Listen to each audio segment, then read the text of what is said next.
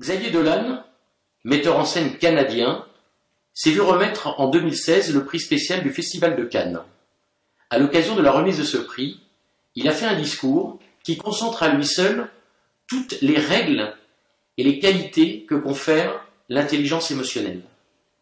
Il a saisi, capté le public, qu'il a écouté avec une attention vive et probablement touché par les mots qu'il avait prononcés qui tenaient en quelques phrases, mais qui étaient celles qu'il fallait dire à ce moment-là.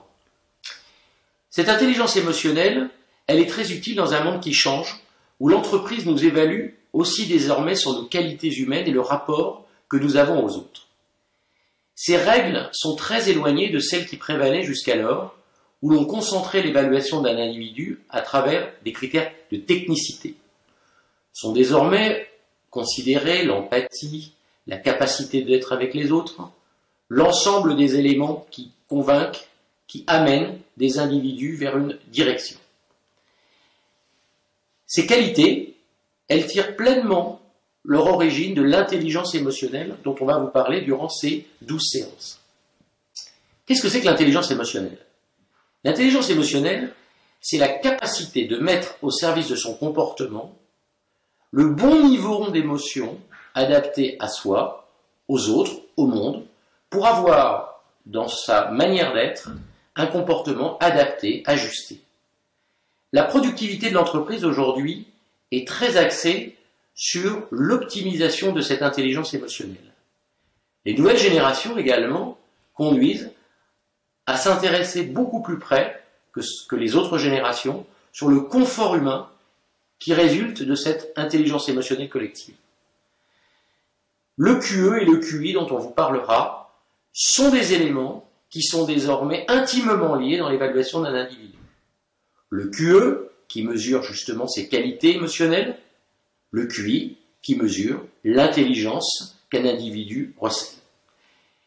Aujourd'hui, toutes les études démontrent la primauté du coefficient émotionnel sur le coefficient intellectuel dans la résolution des problèmes complexes qu'un collaborateur est amené à gérer dans le cadre de son travail.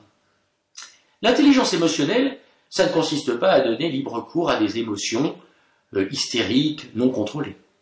L'intelligence émotionnelle, c'est la capacité justement à solliciter le bon niveau d'émotion au bon moment. Messieurs, les dames sont beaucoup plus euh, armées que vous, puisque leur QE est en général plus élevé que le vôtre, parce qu'elles ont été régulièrement habituées à utiliser cette arme qu'est l'intelligence émotionnelle. L'intérêt pour l'intelligence émotionnelle se développe dans un environnement où le productivisme a atteint ses limites. Aujourd'hui, l'entreprise doit trouver d'autres moyens pour assurer la rentabilité de ses process.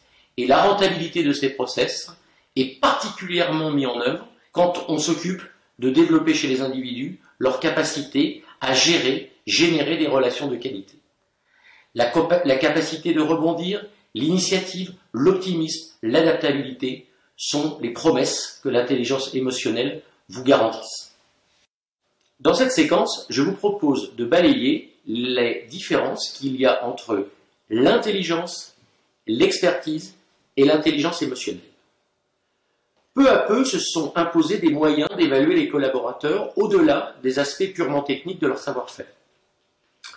Des tests de personnalité ont introduit des batteries d'évaluation de candidats et collaborateurs